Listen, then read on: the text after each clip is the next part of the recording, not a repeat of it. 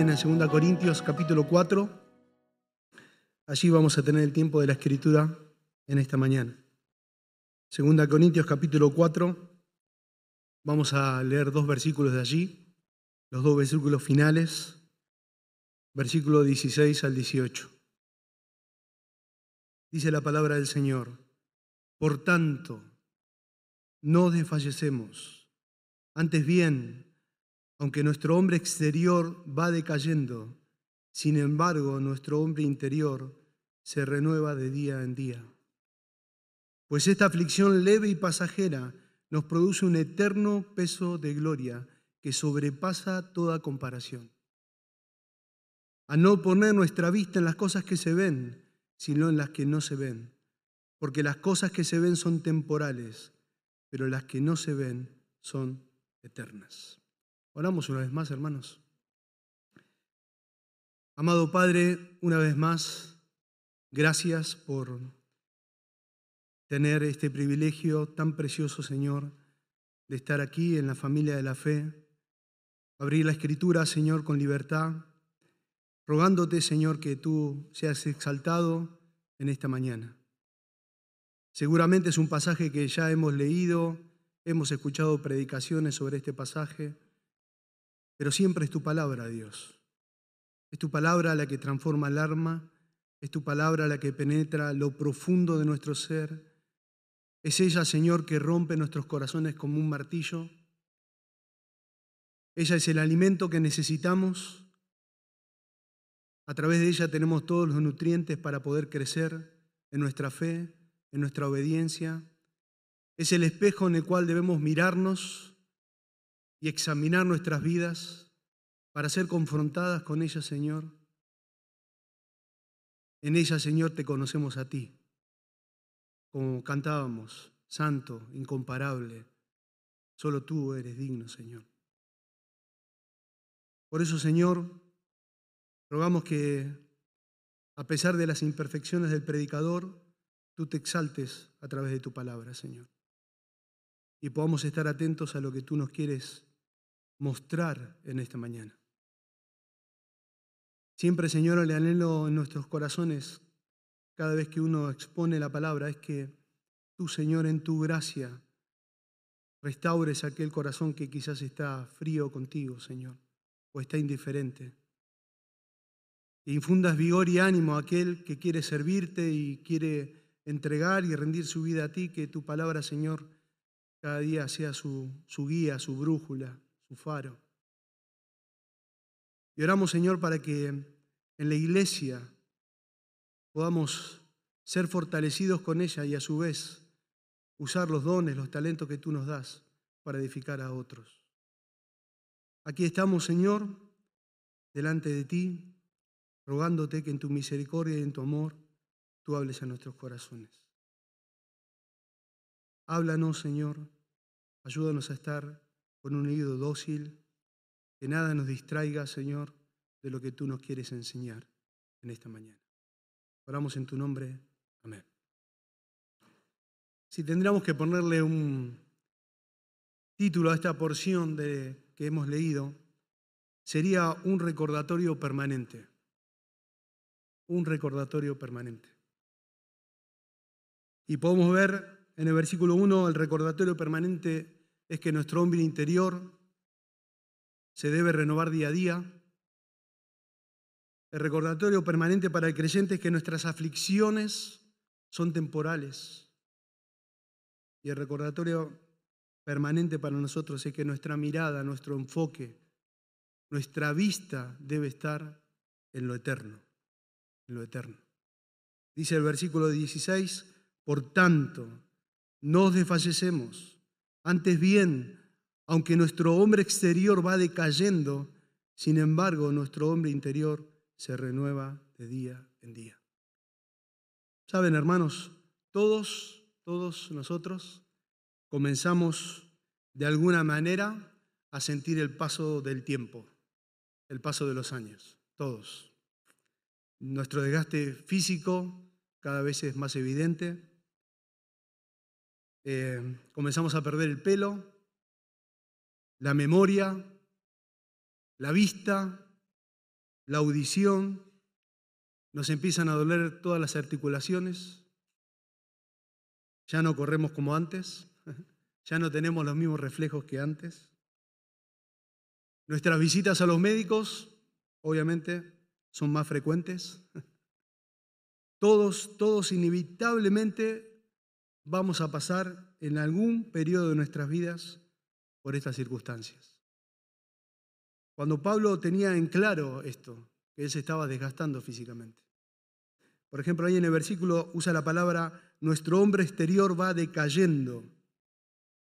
Ese verbo está en presente y nos indica una acción continua.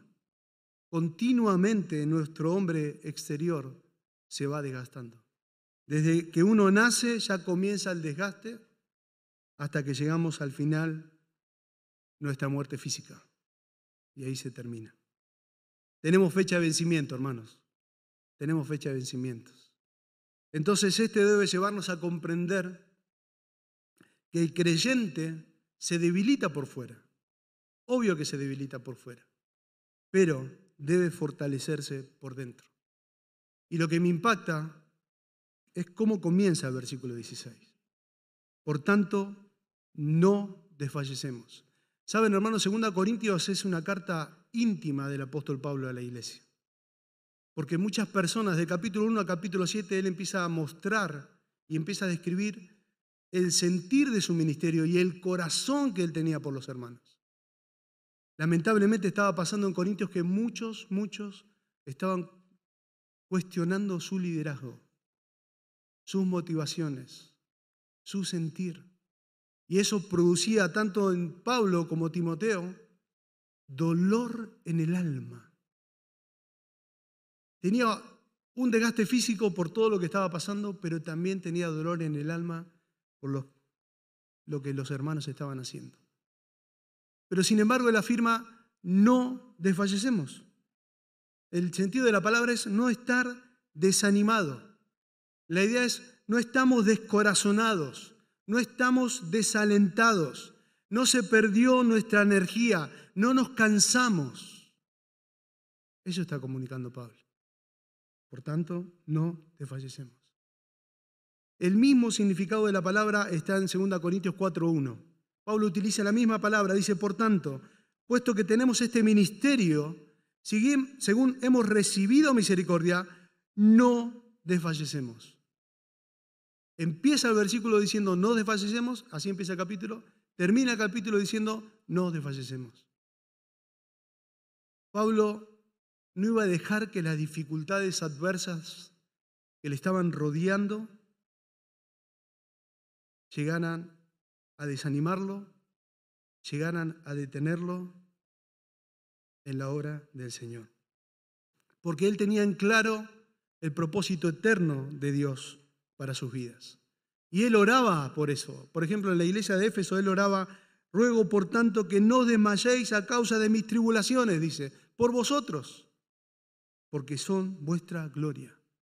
Otra vez, no se desmayen, no se desanimen, no se detengan, que no se descorazone su corazón, porque yo sirvo al Señor. Y eso es lo que está haciendo el énfasis aquí Pablo. Pablo le pide a sus lectores que no se desanimen por las situaciones presentes que estaban viviendo. Y si vemos a lo largo del Nuevo Testamento, hermanos, tanto Pablo como los apóstoles sabía el significado de seguir a Cristo. Ellos sabían que seguir a Cristo tenía un costo, un precio. Seguir a Cristo iba a tener, iba a haber problemas. Iba a haber momentos malos, iba a haber mucha dificultad en el camino. Mucha dificultad. Ellos sabían lo que era sufrir por causa del Evangelio. Yo solamente les voy a citar dos situaciones. Por ejemplo, en Hechos capítulo 14, en Iconio, los judíos y los gentiles, incluso los gobernantes, se preparaban para maltratar y apedrear a los apóstoles. En Hechos 14, 5 pueden ver eso. En el versículo 19 del mismo capítulo, en Listra, en otro lugar, dice que apedrearon a Pablo y ellos pensaban que Pablo estaba muerto.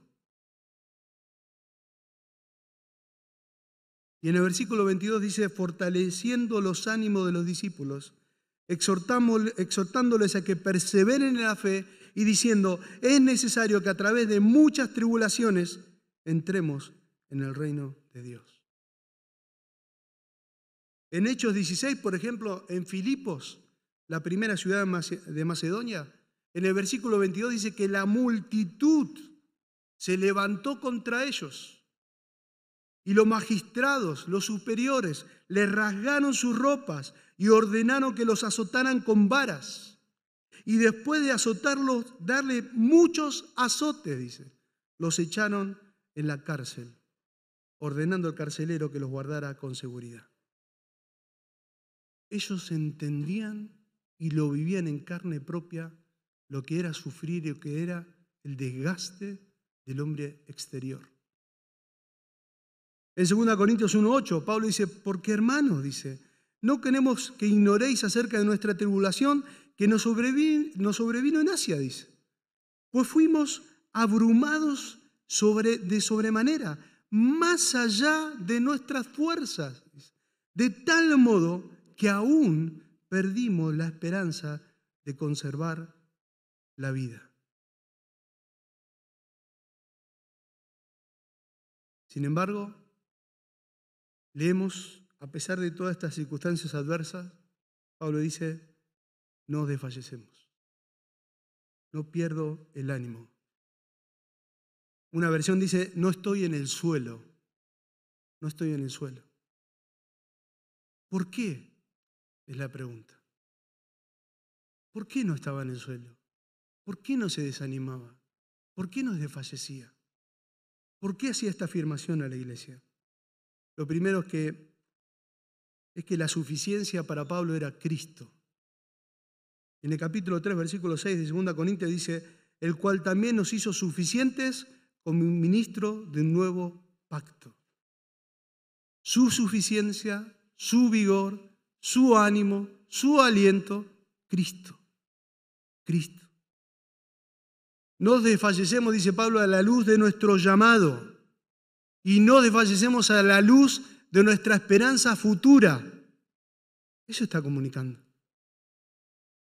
En 2 Corintios 4:14, en el mismo capítulo, dice, sabiendo que aquel que resucitó al Señor Jesucristo, a nosotros, dice, también nos resucitará con Jesús y nos presentará juntamente con vosotros.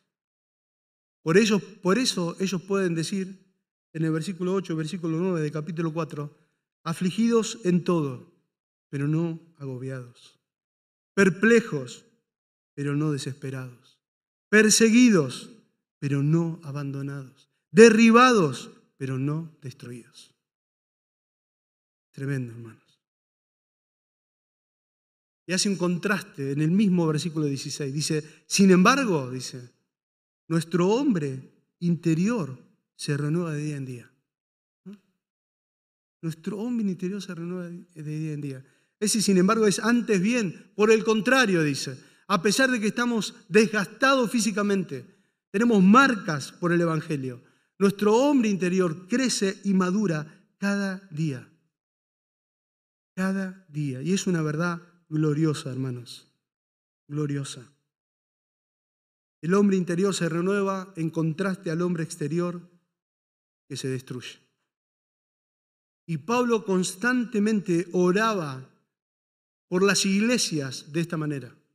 Por ejemplo, en Efesios 3:16, él oraba así, miren, que os conceda, conforme a las riquezas de su gloria, el ser fortalecidos con poder por su espíritu en el hombre interior. Esa es la oración. Fortalecerse por su espíritu en el hombre interior. Por eso nos desmayamos. No desfallecemos. La renovación, la fortaleza, viene a través del obrar del Espíritu diariamente en el creyente, hermanos. Diariamente. Diariamente. Por eso en 2 Corintios 5:5 dice, y, y el que nos preparó para esto mismo es Dios, que nos dio el Espíritu como garantía. Saben, hermanos, Pablo nos enseña algo que debemos recordar permanentemente. en el paso del tiempo por esta tierra, en nuestro caminar por este mundo. ¿Y por qué debemos recordar permanentemente? Porque los creyentes somos olvidadizos. Perdemos la memoria fácilmente. ¿Saben qué? Cuando fortalecemos nuestra relación con el Señor, apropiándonos de los recursos de su gracia, nuestro hombre interior se fortalece y nos da ánimo. Por consecuencia, no nos desanimamos. Y esta es una verdad tremenda, hermanos, que nos enseña la palabra del Señor. Cuando el creyente está débil físicamente, cuando no tiene recursos a dónde acudir porque sus fuerzas se acabaron, el creyente puede fortalecerse en Dios quien le da la fuerza. En Dios. Segunda Corintios 12, 10, el apóstol Pablo dice, por eso me complazco en las debilidades, en insultos, en privaciones, en persecuciones y en angustias por amor a Cristo. Y miren cómo termina el versículo, porque cuando soy débil, entonces soy fuerte.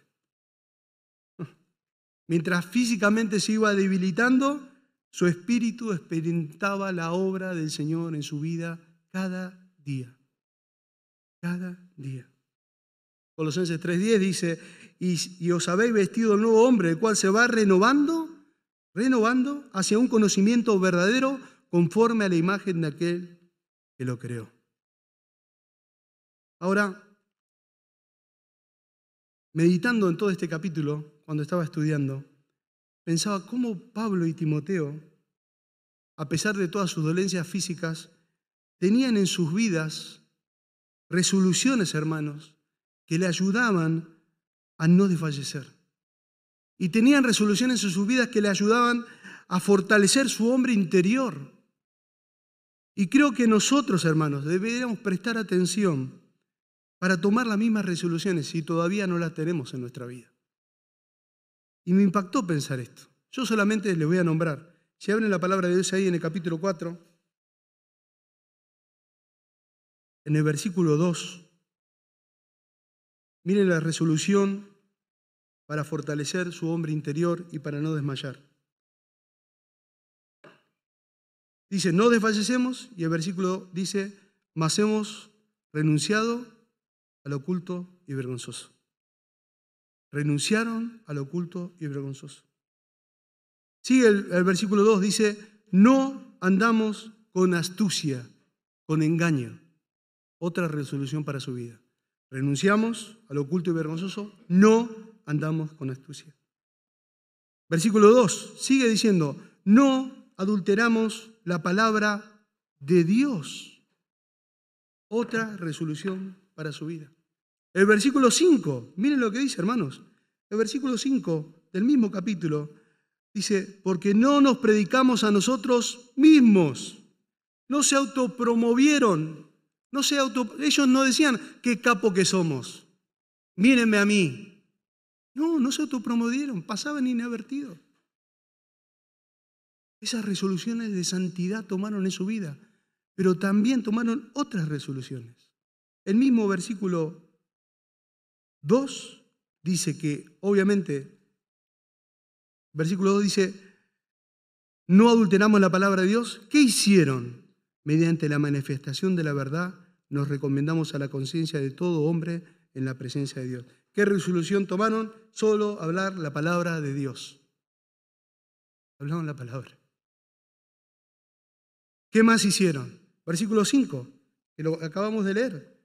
El versículo 5 dice, porque no nos predicamos a nosotros mismos, pero sí hacemos algo, sino a Cristo Jesús como Señor y a nosotros como sus siervos, como siervos de ustedes, por amor a Jesús.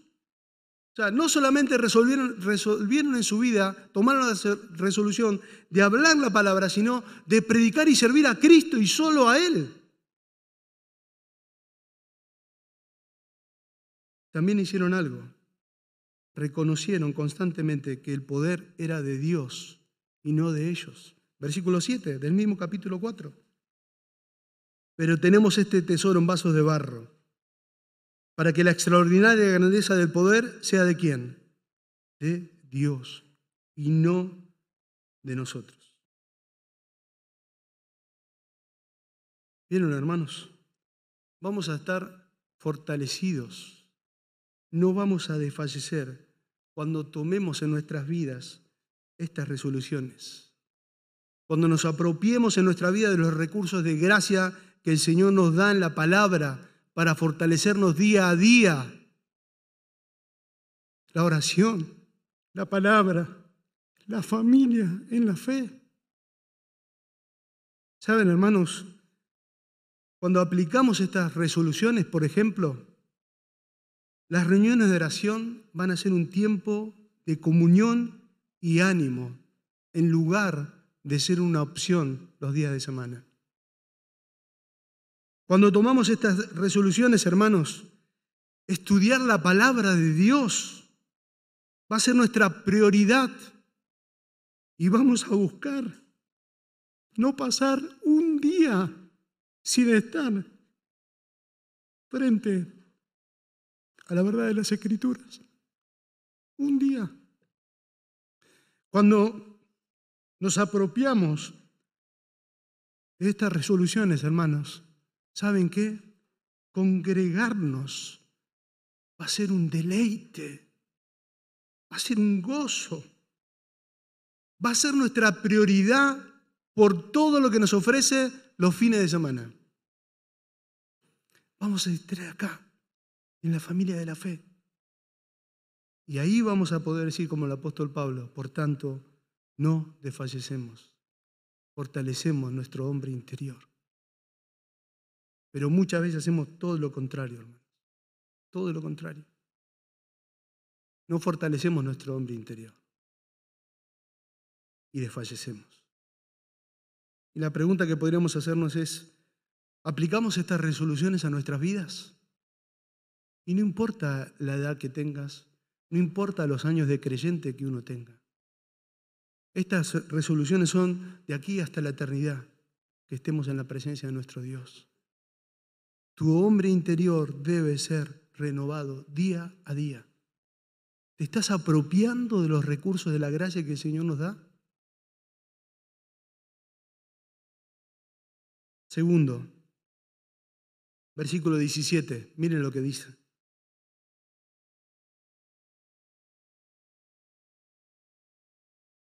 Pues esta aflicción leve y pasajera nos produce un eterno peso de gloria que sobrepasa toda comparación.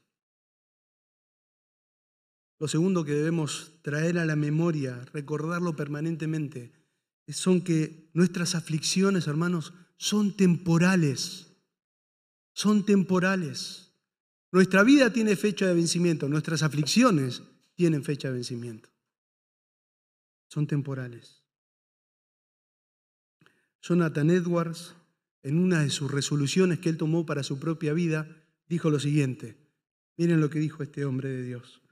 Estoy resuelto, dice, a que después de las aflicciones, inquirir cuán mejor soy por ellas.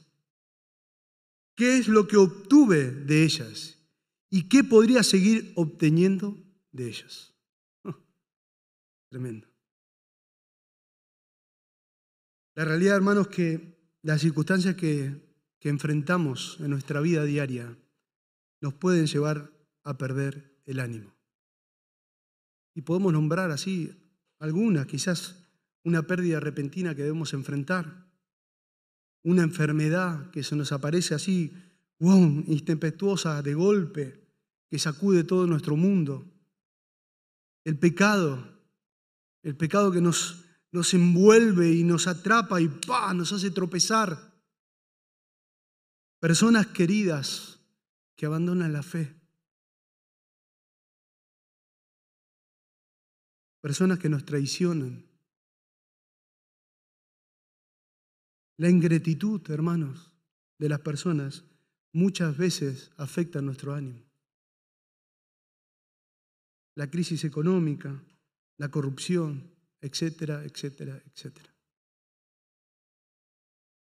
Alguien escribió lo siguiente, la vida cristiana, dice, es una guerra, una guerra contra el error que Satanás ha infiltrado en la iglesia evangélica. una guerra contra la depravación de nuestros propios corazones idólatras, una guerra contra la pereza espiritual y la carnalidad, y una guerra contra el mundo que se opone a todo lo que valora la iglesia. Pues esta aflicción, dice Pablo. Esa frase, esta aflicción, habla de un estado de adversidad física, eh, mental, espiritual, social, económica. La palabra aflicción es, bueno, ustedes saben, angustia, opresión, tribulación. Y las aflicciones pueden surgir de diferentes maneras, de diferentes maneras. A través de la ansiedad que nos generan cosas inesperadas, como dijimos, tal una enfermedad, la pérdida de trabajo, las presiones cotidianas que uno tiene que tratar con este mundo caído, produce aflicción. ¿Recuerdan, hermanos, algo que vivimos todos nosotros cuando estuvimos encerrados en nuestras casas? Sin poder asistir de manera presencial a la iglesia. Wow. No poder dar un abrazo al hermano. No poder compartir mate, hermanos. No podíamos compartir el mate. Teníamos que hablar con barbijo e incluso las pérdidas físicas que sufrimos de nuestros seres queridos. Pero hay algo seguro, hermanos, hay algo seguro que podemos afirmar con la palabra de Dios. Las aflicciones son inseparables en nuestra nueva vida en Cristo. Son inseparables. Jesús mismo lo dijo. Estas cosas os he hablado para que en mí tengáis paz. En el mundo tendréis tribulación, pero confiad, yo he vencido al mundo. Pero esas aflicciones son leves. Spurgeon decía, la aflicción, dice, es la mejor pieza de mobiliario en mi casa, decía. Es el mejor libro en la biblioteca del ministro. Pero esta aflicción, hermanos, como describe la palabra, es leve y pasajera es leve y pasajera. Esa palabra leve es insignificante. Es una aflicción ligera. ¿Saben por qué? Porque la aflicción es comparativamente pequeña, muy pequeña, como un granito ahí diminuto. ¿Saben qué? ¿Con qué? Comparado con lo eterno. Comparado con lo eterno. Romanos capítulo 8, versículo 17 al 18, el apóstol Pablo dice, así que como somos sus hijos, también somos sus herederos. De hecho, dice, somos herederos junto con Cristo de la gloria de Dios. Pero si vamos a participar de su gloria, también, dice, debemos participar de su sufrimiento. Sin embargo, dice, lo que ahora sufrimos, escuchen esto, hermana, lo que ahora sufrimos no es nada. Nada, dice. Nada con qué, comparado con la gloria que Él nos revelará más adelante. Nada. Es algo leve, algo que pasa rápidamente comparado con lo eterno. El apóstol Pedro escribió toda una carta referente al sufrimiento. Y él le dice a la iglesia que estaba sufriendo. En el capítulo 1, versículos 6 y 7 de 1 Pedro, dice, esto es para ustedes motivo de gran alegría. Y estaban sufriendo. Dice, esto es para ustedes motivo de gran alegría. A pesar, dice, de que ahora han tenido que sufrir diversas pruebas por un tiempo. El oro, dice, aunque perecedero, se acrisola al fuego. Así también la fe de ustedes, que vale más que el oro, al ser acrisolada por las pruebas, demostrará que es digna de aprobación gloria y honor cuando Jesucristo se revele. Alguien escribió, los cristianos debemos fijar nuestra mirada en lo eterno, porque cuando comparamos el peso de nuestra aflicción con el valor eternal, el peso de la aflicción es ínfimo. Es ínfimo. No solamente es leve, sino pasajera.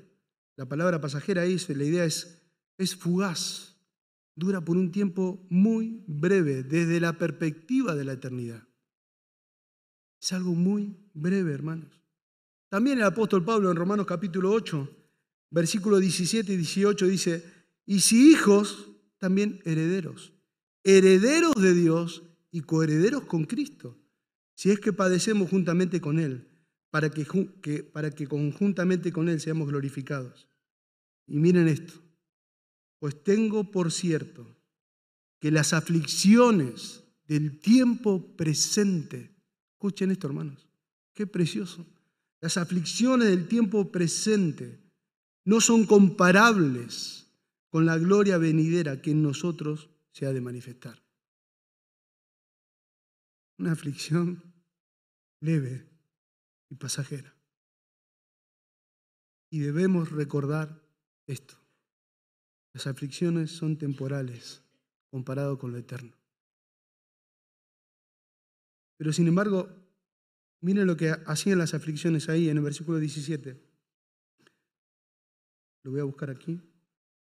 Dice, pues esta aflicción leve y pasajera es productiva, dice. Nos produce un eterno peso de gloria que sobrepasa toda comparación. Sobrepasa toda comparación. Le es que es sobresaliente. No tiene medida. Esto no tiene medida. No tiene comparación la aflicción con lo eterno y con la gloria que va a tener el creyente. La nueva versión internacional dice, una gloria eterna, lo traduce así, que vale muchísimo más que todo sufrimiento. Eso es lo que nos espera como creyentes. Una gloria eterna que vale muchísimo más que todo sufrimiento. Primera Pedro capítulo 4, versículo 14 y 16. El apóstol Pedro le dice a la iglesia que estaba sufriendo, si sois vituperados por el nombre de Cristo, dichosos sois, pues el Espíritu de gloria y de Dios reposa sobre vosotros. Ciertamente, dice, por ellos Él es blasfemado, pero por vosotros es glorificado. Que de ninguna manera, dice, sufra alguno de vosotros como homicida o ladrón o malhechor o por entremetido pero si alguno, dice, escuchen esto hermanos, sufre como cristiano, que no se avergüence, sino que como tal, ¿qué tiene que hacer el cristiano en el medio del sufrimiento? Glorifique a Dios. Glorifique a Dios.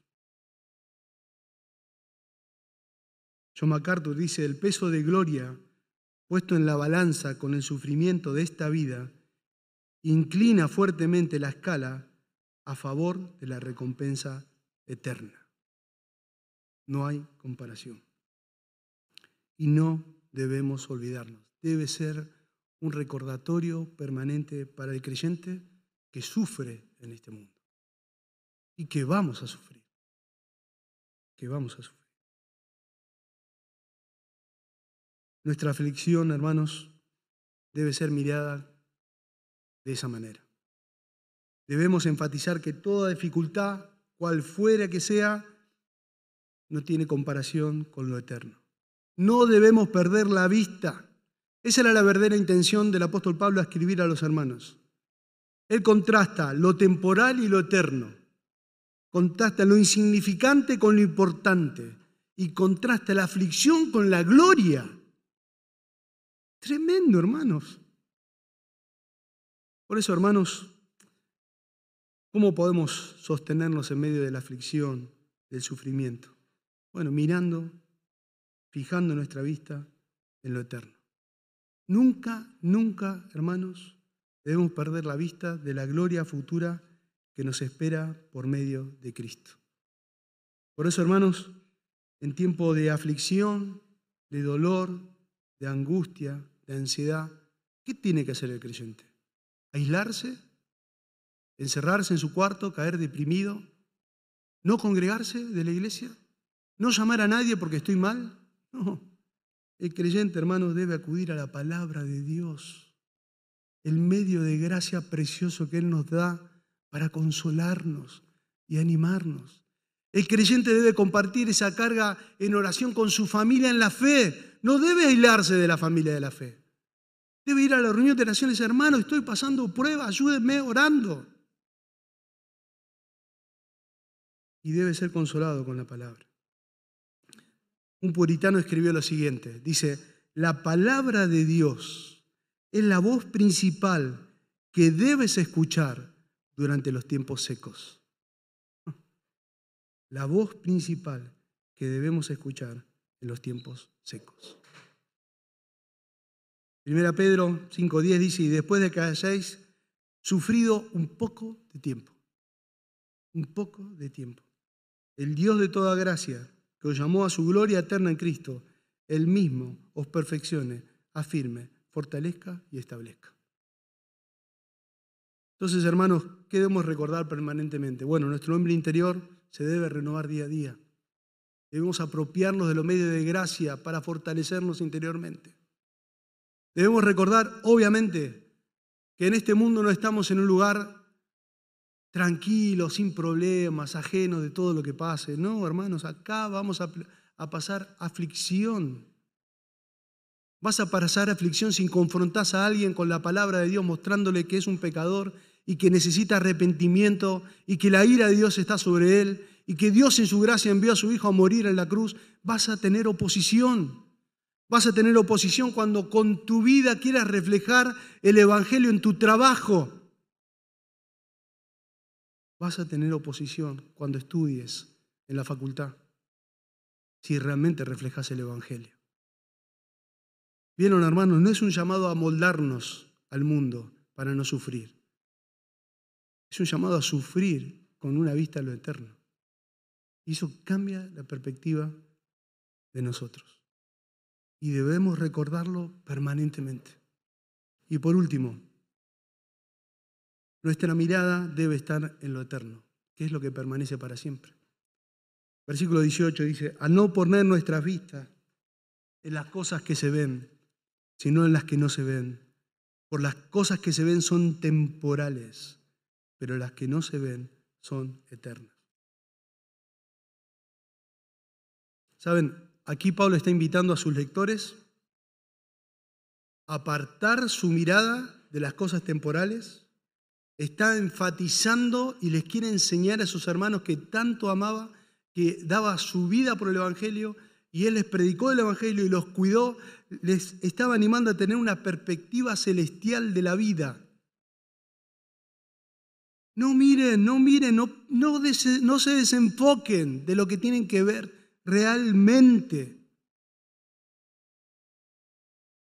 Segunda Corintios 4:14 dice, sabiendo que aquel que resucitó al Señor Jesucristo, a nosotros también nos resucitará con Jesús y nos presentará juntamente con Él.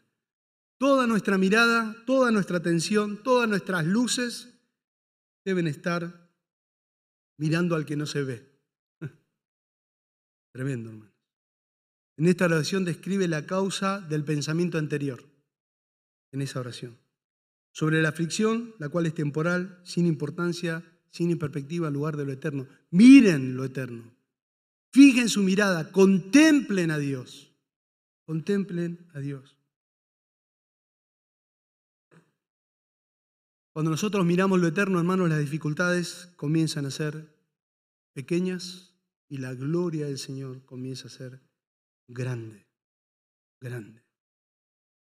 Pablo en 1 Corintios 2, 9 dice, escribió lo siguiente, dice, según como está escrito, cosas que ojo no vio, ni oído yo, ni han entrado al corazón del hombre, son las cosas que Dios ha preparado para quién, para los que le aman, para los que le aman.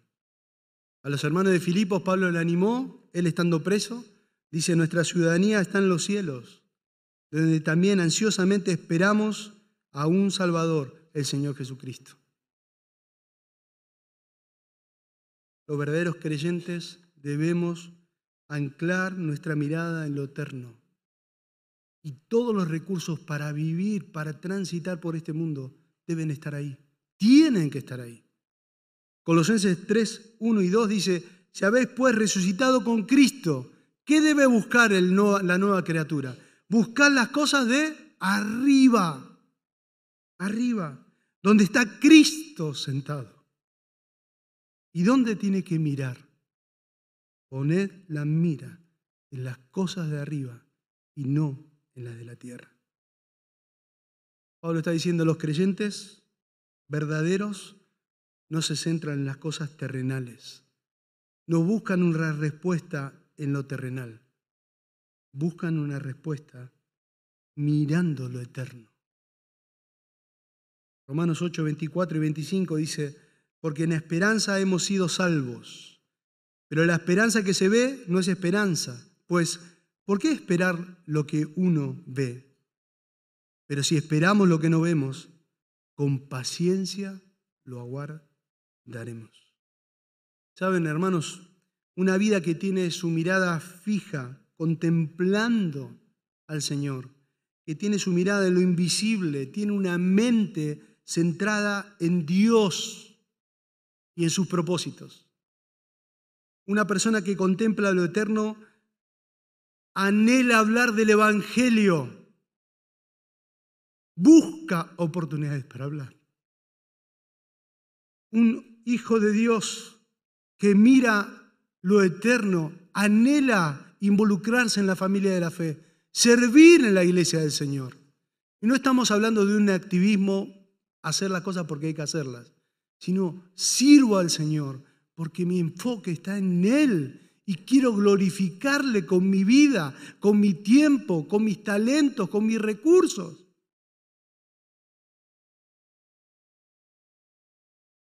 Pablo siempre tenía puesta la mirada en lo eterno, porque cuando lo escuchamos hablar del Señor, siempre lo exalta.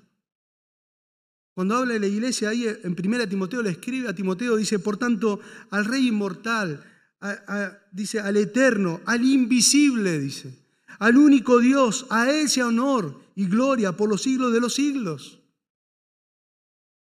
En 1 Timoteo 6:13 dice, al único que tiene inmortalidad y habita en la luz inaccesible, a quien ningún hombre ha visto ni puede ver. A Él sea la honra y el dominio eterno. Podemos incluso mirar que Pablo tenía fija su mirada en lo celestial y exaltaba a Dios. Y él podía decir así, pero cobramos ánimo, dice, y preferimos más bien estar ausentes del cuerpo y habitar con el Señor. Por eso dice, ya sea presentes y, o ausentes, ambicionamos, anhelamos, queremos serle agradable a Él. Por eso, hermanos, las cosas invisibles son aquellas de las que nos apropiamos por fe. Por ejemplo, nos identificamos con los héroes de la fe, ¿no? Dice que muchos reconocieron que lo estaban viendo de lejos. Hebreos 11:13. Solamente voy a nombrar algunos. Por la fe, por ejemplo, Noé, siendo advertido por Dios acerca de cosas, miren, fue advertido por cosas que aún no se veían. No había llovido. Pero miren la actitud de mirar lo eterno, con temor. Con temor que hizo, preparó el arca para la salvación de su casa, por lo cual condenó al mundo y llegó a ser heredero de la justicia que, es según la fe perspectiva eterna de la vida. Hebreos 11:13 dice, todos murieron en fe sin haber recibido las promesas, pero habiéndolas visto y aceptado con gusto desde lejos. ¿Qué hace una persona que tiene una perspectiva eterna? Miren, dice que vivían como extranjeros y peregrinos en la tierra. No pertenecían a este mundo. Moisés dice que cuando era ya grande rehusó llamarse hijo de la hija de Faraón, escogiendo antes ser maltratado con el pueblo de Dios que gozar de los placeres temporales del pecado, considerando como mayores riquezas el oprobio de Cristo que los tesoros de los egipcios. Y miren, dice, porque tenía la mirada puesta en el galardón. Por la fe salió de Egipto sin temer la ira del rey, porque se mantuvo firme como viendo a quién? Al invisible. Una perspectiva eterna de la vida. Así que, amados hermanos, si no queremos desmayar, si no queremos desfallecer, debemos cada día renovar nuestro interior por la obra del Espíritu y es a través de su palabra que nos renovamos, siendo dedicados a conocerle, a escucharle, en dependencia, en oración constante, nos renovamos. El valor, hermanos, de lo que le damos a nuestra vida debe ser ínfimo con el valor de lo eterno. De lo eterno. Tendríamos que preguntarnos qué ocupa el primer lugar en nuestra vida. Y nuestra mirada debe ser fija en lo invisible, como vimos. Nuestros ojos deben estar puestos en el autor y consumador de la fe. ¿Y por qué tienen que estar puestos ahí? Bueno, dice Hebreos, para que nuestro ánimo, ¿qué cosa? No se canse hasta desmayar. Entonces quizás, viviendo de esta manera, podamos decir, como el apóstol Pablo decía, afligidos en todos, pero no agobiados, perplejos, pero no desesperados, perseguidos, pero no abandonados, derribados, pero no destruidos. Alguien escribió, el mayor gozo, dice, en esta vida es saber que nuestro mayor gozo está en la venidera. Solamente para cerrar, quiero leerles lo que el Señor Jesucristo dijo en Mateo 6, 19. No os acumuléis tesoros en la tierra, donde la polilla y la herrumbre destruyen y donde ladrones penetran y roban, sino acumulados tesoros en el cielo.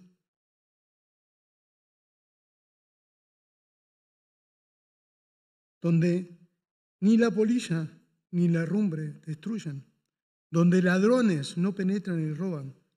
Miren el diagnóstico que nos da el Señor. Porque donde está tu tesoro, ¿qué está allí? Corazón. Tu corazón.